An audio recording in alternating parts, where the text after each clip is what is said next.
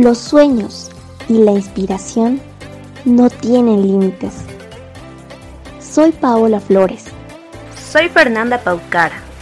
Y esto es Ella también me inspira podcast. De Magnífica Warmy y Student Energy. Bienvenidos al primer episodio de la segunda temporada de Ella también me inspira, en la cual tenemos como invitada a Yara Rodríguez Zavala y es por ella que nombramos a este capítulo Da lo mejor de ti. Ella es estudiante de biotecnología, hizo su maestría en Barcelona, España, y actualmente está haciendo su doctorado en la Universidad de Northwestern en Chicago, en el área de biología del cáncer, además de que fue líder en All Biotech en 2018. En este capítulo, ella nos contará un poquito de su vida, así que pónganse sus auriculares y estén atentos a su historia. Hola Yara, estamos muy felices de tenerte en Ella también me inspira. Entonces, para comenzar, queremos saber un poco más sobre, sobre ti, sobre tus gustos, así es que queremos que nos digas qué es lo que más te gusta hacer, eh, tus hobbies, la música que te gusta, si tienes algún plato favorito. Bueno, la verdad es que yo soy súper apasionada con la ciencia, entonces casi cada aspecto de mi vida tiene algo que ver con eso. Eh, eh, el doctorado es bien demandante, entonces la mayor parte del tiempo estoy en el laboratorio, eh, casi de lunes a, a, domingo, siempre voy, aunque sea un ratito el fin de semana. y es algo que disfruto mucho, me encanta estar en el laboratorio, hacer experimentos, analizar los resultados, crear nuevas hipótesis cuando no estoy en el, en el, en el lab, soy la verdad bastante hogareña, me gusta estar en la casa, eh, me gusta leer, eh, también leo mucho acerca de, de, ciencia, ya sea sobre la historia de la ciencia o sobre cosas eh, del futuro de la ciencia. y cuando tengo tiempo y no estoy haciendo nada relacionado con ciencia, me gusta ir al gimnasio, me gusta mucho bailar zumba, no me falto a mis clases de zumba nunca, me da mucha energía. Eh, me gusta mucho también hacer yoga, eh, meditar, eh, y en eso se me pasa bastante rápida toda, toda la semana. Interesante. La salud mental y el, el bienestar físico son muy importantes, ¿no? Para tener una vida equilibrada, pero eres de las primeras que nos dicen Zumba. Sí, no, es que uno tiene que encontrar una manera de, dejar que la energía también un poco fluya y, que, la mente se relaje. Y para mí eso es eh, bailar, me gusta mucho bailar. Antes cuando eh, vivía en Bolivia también bailaba caporales, he bailado en el corso, he bailado en Oruro. Eh, y es algo que me, trae mucha vida y sí, me, me, trae mucha alegría, así que sí, ahora por medio de, de, mis clases de Zumba puedo un poco retomar esa parte. Qué linda. Y ya, tú nos comentabas que estudiaste biotecnología. ¿Qué te inspiró y te motivó para estudiar esta carrera científica y que en ese entonces tú nos dices todavía no existía en nuestro país? Eh, bueno, en verdad, como les comentaba antes, a mí me encanta leer y siempre me ha gustado desde que, desde que soy muy pequeña. Eh, he tenido el privilegio de que en mi casa eh, se fomente muchísimo la, la lectura. Eh, mi, mi, mi, padre siempre me traía como libros para que yo explore distintas áreas y alguna vez me trajo un libro sobre, sobre genética y sobre, era sobre, como sobre ingeniería genética. Eh, y entonces eso me abrió un nuevo horizonte. Empecé a, tenerle mucho interés a, la biología, a los genes, a la ingeniería genética. Quería saber cómo funcionaba la herencia eh, y me fui metiendo más y más eh, en toda esta, esta área. y después empecé a aprender por mi cuenta también, utilizando el Internet, ver qué hacía un, un ingeniero genético. Y así descubrí que existía esta rama de la biología, que es la biotecnología, y me llamó mucho la atención porque eh, con la biología uno puede estudiar más o menos eh, el comportamiento de la naturaleza, por decirlo así, pero con la biotecnología uno puede modificar la naturaleza, puedes jugar con los genes, puedes eh, quitarle un gen a una planta, por ejemplo, y ver qué pasa, o aumentarle otro gen a una bacteria y ver si produce algo nuevo. Entonces, e, era como una fusión entre, entre la biología y la tecnología. Por eso justamente se llama biotecnología, porque uno puede utilizar estos, estos seres eh, vivos y modificarlos genéticamente para crear nuevas cosas. Eh, entonces, eh, me llamó muchísimo la atención, supe que eso era lo que, lo que quería estudiar y empecé a buscar lugares donde podría estudiar biotecnología, pero lamentablemente en ese entonces en Bolivia la carrera no, no estaba, solamente estaba biología. Entonces empecé a buscar afuera eh, a ver si podía encontrar eh, universidades que ofrezcan esta carrera. Y así fue como, como encontré la carrera de biotecnología en, en, Argentina, eh, que quedaba relativamente cerca de Bolivia también, y esto era una ventaja para mí.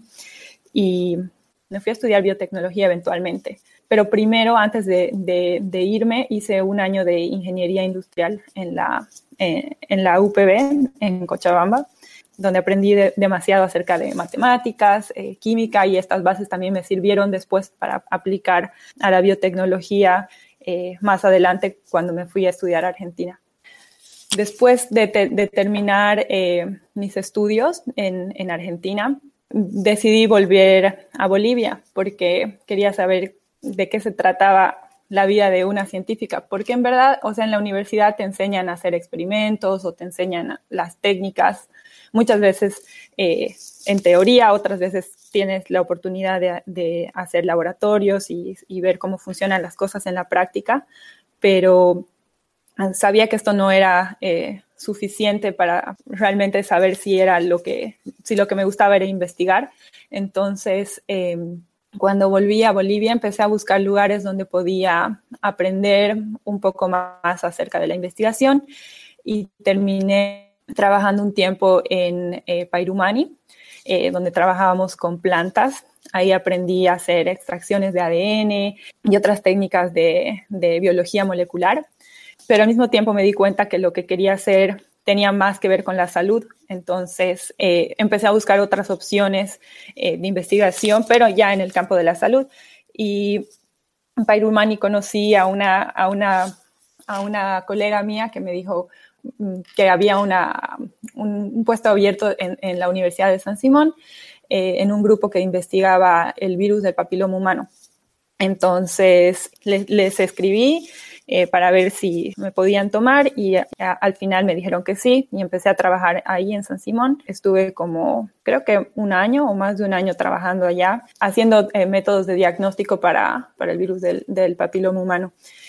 Y este, y este proyecto tenía eh, una parte que era financiada por, por la Universidad Libre de Bruselas en Bélgica. Y entonces una de las, de las encargadas del proyecto fue a visitarnos al laboratorio cuando yo ya estaba más o menos unos, unos cuantos meses ya trabajando allá. Y entonces ella observó mi, mi, trabajo y le gustó mucho. Y al final eh, de su estadía en Bolivia, eh, ella me invitó a que fuera a, a, Bélgica a aprender más sobre estas técnicas de detección del virus del papiloma humano. Y, y así se me abrió una puerta muy, muy linda para, para que yo pudiera viajar y, y, pueda aprender nuevas cosas allá en Bélgica. Fue una oportunidad que realmente no me la, no me la veía venir, ella en verdad había venido únicamente a ver eh, el trabajo que se estaba realizando en Bolivia, pero a mí me gustaba mucho el tema de investigación y creo que le puse mucho esfuerzo, tomé mucha iniciativa, eh, empecé a hacer eh, cosas que no me pedían en el laboratorio, pero que yo veía que eran importantes y ella, ella le gustó que yo tomara esa, esa iniciativa y después finalmente, un día antes de que, de que se eh, volviera a Bélgica, yo dije, bueno, me voy a animar a, preguntarle si es que me, me, puede tener en su laboratorio. Y bueno, y así me animé y le pregunté y ella me dijo, sí, te invito, puedes venir, eh, de hecho te puedes quedar en mi casa. Aprendí, aprendí muchísimo. Eh, me abrió mucho la, la, cabeza para ver que habían otras opciones también en el extranjero.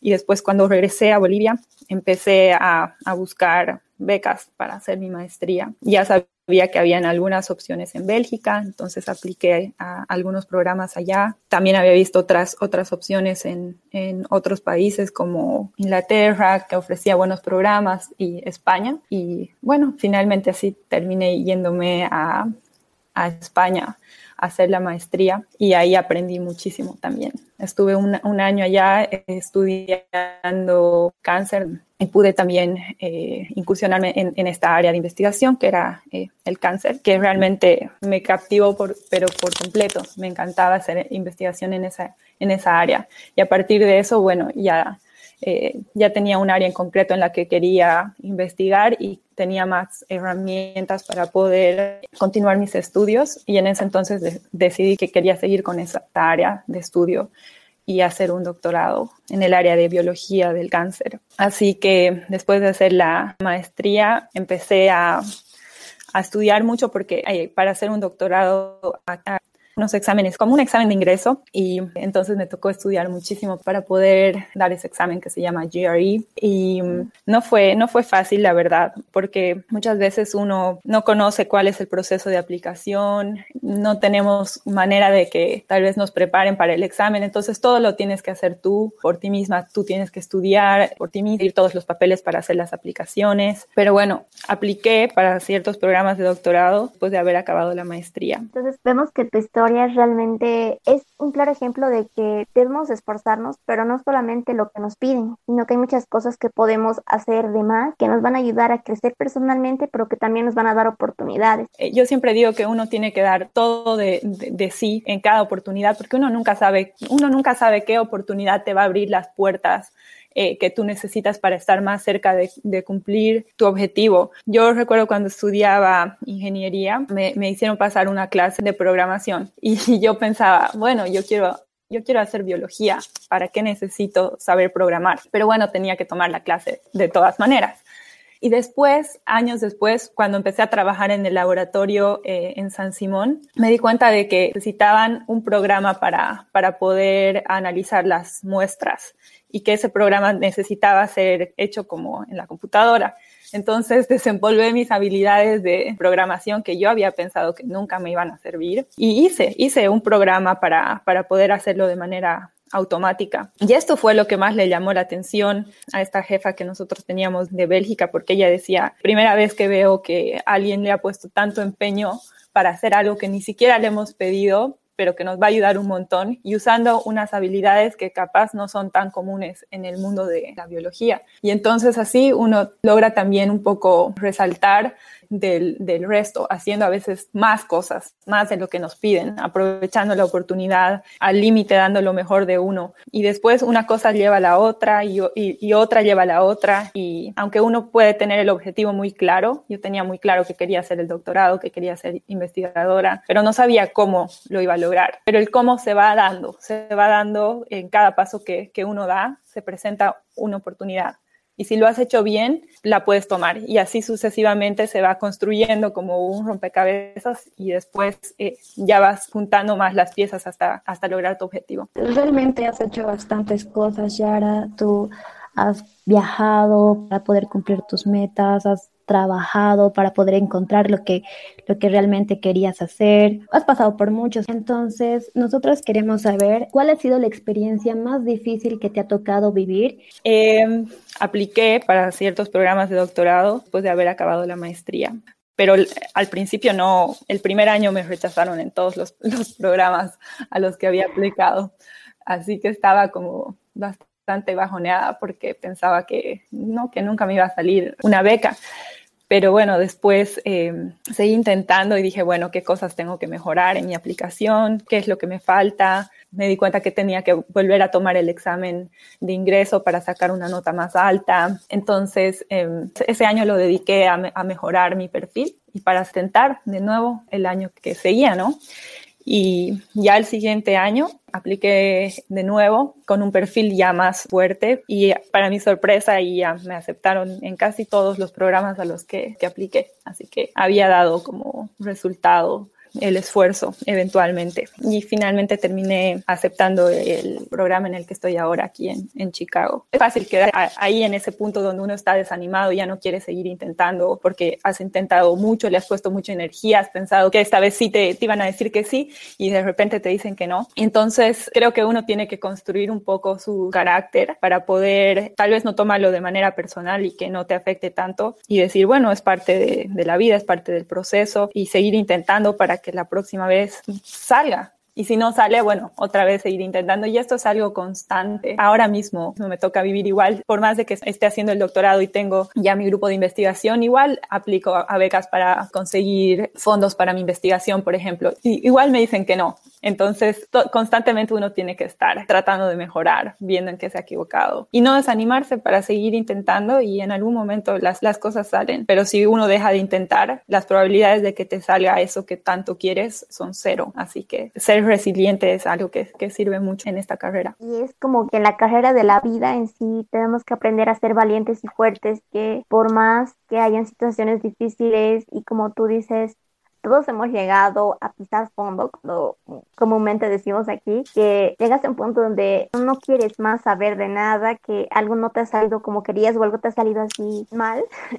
Entonces uno se deprime, se pone mal, toca fondo y dice, pucha, ya no quiero intentarlo muchas personas podemos quedarnos en el ya no quiero, pero tenemos que aprender a seguir adelante y seguir fuertes y pues aprender a levantarnos de las caídas, ¿no? Y Yara, ya nos has contado cuál ha sido la experiencia más difícil, pero tal vez acá podríamos preguntarte cuáles fueron los momentos más felices y emocionantes que viviste y por qué. Creo que, bueno, en, en, en, en la vida profesional quizás es muy lindo cuando haces tu primer descubrimiento, por más chiquitito que sea, tal vez no es tan importante, pero tú eres la primera en saber eso en, en el mundo. Y entonces eso te da como una adrenalina que difícil de explicar, es como un sentimiento súper lindo. Poder haber descubierto algo, algo nuevo. Creo que por estos momentos es por los que vale la pena seguir investigando creo que cuando publicamos el, el, mi primer paper, donde yo no era la autora principal, pero bueno, estaba incluida entre, entre los autores, que fue este artículo que salió como fruto de mi maestría, fue una sensación súper, súper bonita el ver que yo, yo realmente podía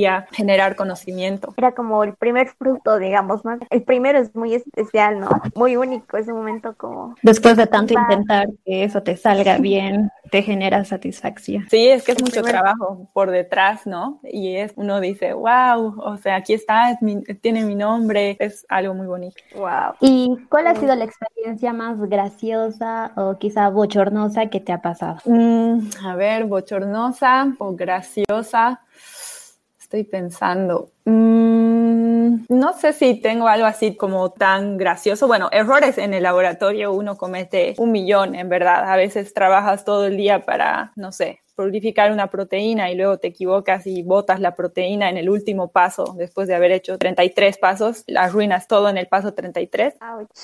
Sí, y eso es como que oh, a veces igual a uno le puede dar hasta vergüenza porque es como que puedes pensar que no estabas prestando atención o cualquier cosa y, y, arruinas algo. Eh, muy al final. Pero bueno, eso, eso creo que les pasa a todos, hasta a los más expertos, sí. Todos, todos cometemos errores en el laboratorio. Eh, pero bueno, algo así gracioso, no sé, tal vez algo de, de mi personalidad, que es como que soy como súper apasionada y súper estricta conmigo misma. Y por ejemplo, algo así como curioso es que jamás me he faltado ni una clase en la universidad. Siempre he ido a, todas las clases, nunca me he faltado a, a una clase. ¿Ninguna? No, ninguna, ni siquiera las clases que eran así más de, no sé, filosofía o cosas que tal vez no eran así tan importantes, pero yo siempre iba, siempre iba, no me gustaba faltarme a las clases. Wow. El primer paso para el éxito, no faltar a clases. y, y ya sabemos que en 2018 fuiste una líder de Al Biotech y nos gustaría que nos cuentes acerca de esa experiencia. ¿Qué te motivó de Al Biotech? ¿Qué aprendiste? ¿Y cómo otras personas podrían ser parte de este movimiento? Bueno, de All Biotech, lo, o sea, lo más valioso que tiene All Biotech para mí es su gente, es gente joven, es gente apasionada, es gente que le gusta lo que hace, es gente que no solo le gusta, sino que actúa para lograr sus, sus objetivos y esa energía que tiene toda la gente dentro de la organización realmente contagia. Yo recuerdo que antes de viajar a la cumbre que en 2018 que fue en México, eh, los días anteriores estuve trabajando mucho en el laboratorio porque tenía que avanzar en mis experimentos para poder viajar. Y después me di cuenta de, de que para mí fue como bien transformador porque se me, se me abrió todo el campo de la biotecnología. O sea, muchas veces cuando estás haciendo el doctorado tiendes a, concentrarte mucho en tu tema de investigación y esto te realmente te, te cierras a esto.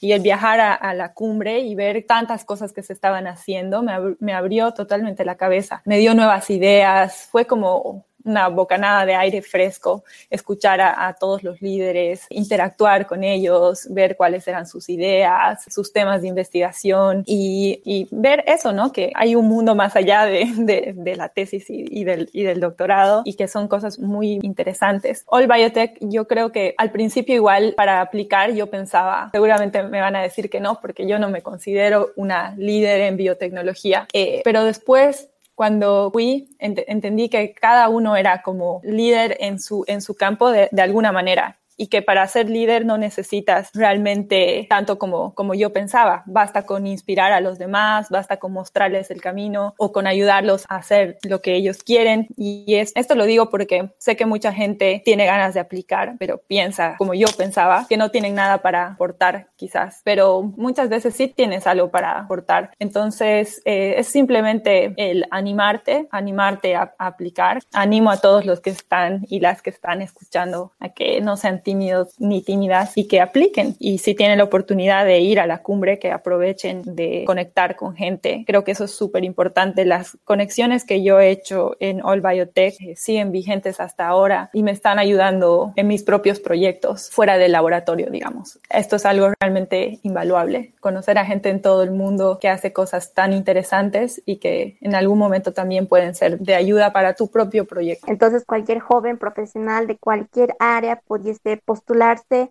a All Biotech y tiene la posibilidad de ser admitida, digamos, ¿no? Exacto, tienes la oportunidad de aprender, eh, tienes que tener pasión, ¿no? Por la ciencia, por la biotecnología, tal vez tienes un bioemprendimiento que se puede beneficiar de la red, o sea, la red es muy amplia y se acoge para distintos tipos de, de perfiles, no tienes que ser una investigadora haciendo el doctorado en no sé qué, simplemente puedes ser una persona que ha estudiado biotecnología y tienes tu bionegocio y quieres aprender más, todas estas cosas son actividades que nutren a la red de All Biotech. Creo que All Biotech se nutre también de la experiencia de estas personas. Wow, la cosa aquí sería que las personas ahora dejen de, de tener miedo quizá de limitarse y empiecen a, a postular, ¿no? Y a confiar en uno mismo. Eh, Yara, queríamos saber, en tu largo recorrido como científica, ¿has vivido alguna vez alguna experiencia de inequidad de género en la ciencia? Y si es que la has vivido, ¿cómo la has podido afrontar? Eh, tal vez no lo puedes detectar tan fácilmente, pero después si te pones a pensar, dices, bueno, sí, esto, esto me ha pasado quizás por algún bias que haya habido en cuanto a género creo que en algún momento he sentido que tenía que quizás trabajar más para ganar la misma aprobación de mis compañeros de laboratorio que son hombres. Y entonces, eh, esto sí, me parece bastante injusto. ¿Y cómo lo afrontas? Bueno, en verdad, trabajando más, ¿no? no, no me, en ese momento que capaz no me quedaba otra que trabajar más para demostrar que yo también era tan capaz como ellos. Esto obviamente no debería ser así y esperemos que en el futuro vaya cambiando para que se califique nuestro trabajo por el trabajo en sí que realizamos y no porque viene de una mujer o, o porque viene de un hombre. Exacto. Si al final el trabajo vale porque si eres hombre o mujer, creo que es injusto y aparte eso no va a dejar que la ciencia y las investigaciones sigan para adelante desarrollándose y que volveremos a las, al trabajo y las investigaciones que se hagan pues por lo que tú mencionas, por lo que son por trabajos y por los logros que ha tenido ese trabajo. Exacto.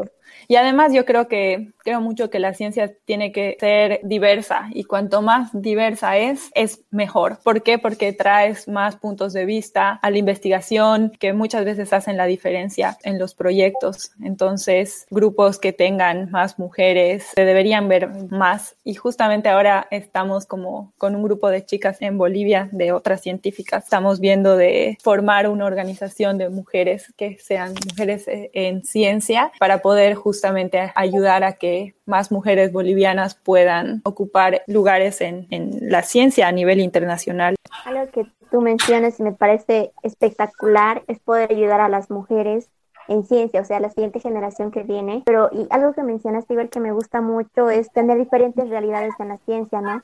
Muchas veces la ayuda llega a las personas, sí, pero creo que hay que romper las fronteras de que la ayuda llegue a nuestras ciudades, porque yo realmente creo como persona que hay muchas chicas que son muy talentosas, pero no tienen el apoyo. ¿Pero por qué? Es porque viven, por ejemplo, en provincias o, tienen acceso a Internet, pero creen que no van a poder.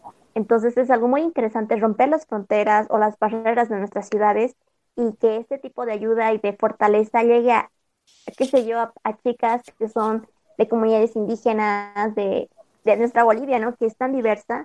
Totalmente, totalmente. Es que, o sea, uno no sabe hasta que eh, no le da la oportunidad de demostrar lo que es capaz de hacer y muchas chicas simplemente no tienen la oportunidad porque no tienen los mismos privilegios que, muchas de nosotras tenemos. Entonces, eh, tratar de ampliar ese espectro y, intentar hacer que, si tú eres capaz, si tú eres una, niña o una mujer capaz de, hacer ciencia, si te apasiona la ciencia y, y tienes las capacidades para hacerlo, eh, que no sea que estés limitada porque no tienes la oportunidad eh, o porque no conoces a la persona adecuada para lograrlo, sino que esté como nuestra idea es esa, que esté las oportunidades estén abiertas a todas, que sea realmente por el mérito que cada una tenga. Hay mucho trabajo por hacer, obviamente, pero bueno, de algún lugar hay que empezar. Ustedes también, por medio de, esta plataforma, eh, ponen su granito de arena y nosotras, por medio de lo que podemos hacer, también vamos a contribuir. Entonces, nos gustaría que pienses en un mensaje que te gustaría darles a todas las personas que están luchando por sus sueños. Creo que mi mensaje va enfocado en, en, las oportunidades. Cuando te llega una oportunidad, realmente pienso que uno tiene que dar lo mejor. Las oportunidades son, son puertas hacia otras oportunidades que nos traen más cerca de nuestros objetivos. Y si una puerta o una oportunidad se cierra, es seguir intentando hasta que algo salga, porque eventualmente si le pones pasión, si le pones esfuerzo, vas a llegar a cumplir tus metas y tus objetivos. Exacto, porque creo que es así. Muchos de nuestros sueños o nuestras metas siempre al principio van a parecer imposibles, pero no es hasta que nosotros nos comprometemos firmemente y empezamos a trabajar duro por eso que empezamos a ver resultados. Exacto, exacto. Es que lo que pasa es que muchas veces es cierto, bueno, si en un punto tú te pones una meta que es, eh, no sé, quiero hacer mi doctorado en ciencia y, y lo ves lo ves, lo ves, lo puedes llegar a ver muy lejano porque no sabes cómo vas a llegar hasta ahí. Pero lo importante es saber que no tienes que saber cómo. O sea, mientras cada paso que des esté enfocado en tu objetivo más grande, eh, sea cual fuere, que cada paso que des, aunque sea un paso chiquitito, pero que esté orientado en esa dirección. Y después uno se da cuenta y mira para atrás y dice, o sea, de a poquito he recorrido bastante, bastante camino y de repente ya no te queda tanto como antes para llegar a, a tu meta. Exacto. Y, y Yara, nos gustaría saber cuáles son tus sueños a futuro o qué planes tienes a futuro. A mí me encantaría tener mi propio laboratorio con mis líneas de investigación en cáncer. Me gusta mucho eh, enseñar, como he, he, sido parte de clubes de ciencia también y eh, ahí también he descubierto un poco mi vocación por, por enseñar eh, ciencia. Entonces, idealmente, mi trabajo ideal, digamos, sería trabajar en, en, una universidad, tener mi grupo de investigación y poder enseñar también ciencia. Y por otro lado, quiero como continuar haciendo este tipo de actividades o, formando parte de, de, de, este tipo de organizaciones que promueven que haya más mujeres en ciencia. Pienso que es súper importante no dejar de lado eso tampoco. O sea, no hay que olvidarnos de que el camino puede ser muy difícil, pero que sí podemos ayudar a, a, a otra persona a que llegue a cumplir sus sueños es algo muy, muy fuerte y muy potente también. Me gustaría que estas dos cosas en mi futuro eh, académicos estén eh, conectadas sin dejar de hacer esta parte de, bueno, por ejemplo, esta organización que les comento, ojalá pueda funcionar bien en el futuro, me encantaría. Y por otro lado, eh, mi carrera más académica como investigadora y profesora en la universidad. Muchísimas gracias, Yara, por todo lo que nos has compartido y esta iniciativa que tienes para ayudar a las mujeres en la ciencia me parece realmente bonito porque es, alguien tiene que empezar a hacer algo, porque si todos nos quedamos así, al final nadie va a avanzar. No, gracias a ustedes. Ustedes también están ahí poniendo su granito de arena y entre todas, para mí es, se trata de que es como una cadena humana. Yo le di la mano a alguien más antes que me ayudó a mí a, surgir quizás y ahora con la otra mano yo ayudo a la siguiente persona y la siguiente persona hace lo mismo con la que sigue y con la que sigue y así se forma como una cadena humana de puras mujeres que nos apoyamos entre nosotras y se hace mucho más fácil que logremos nuestros objetivos. Muchas gracias, Esther y Yara, porque nos enseñas que todas estamos en el mismo bote, ¿no?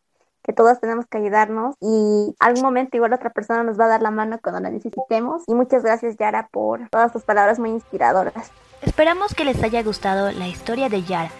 Ella nos enseña que siempre tenemos que dar lo mejor en todo lo que hacemos, aun cuando creamos que tal vez no es de nuestra área y no nos vaya a servir, porque estas acciones nos pueden abrir puertas que nos sirven para llegar a nuestro objetivo de vida, llegar a ser lo que tanto soñamos. Sin nada más que decir, me despido y los esperamos en el siguiente capítulo de Ella también me inspira.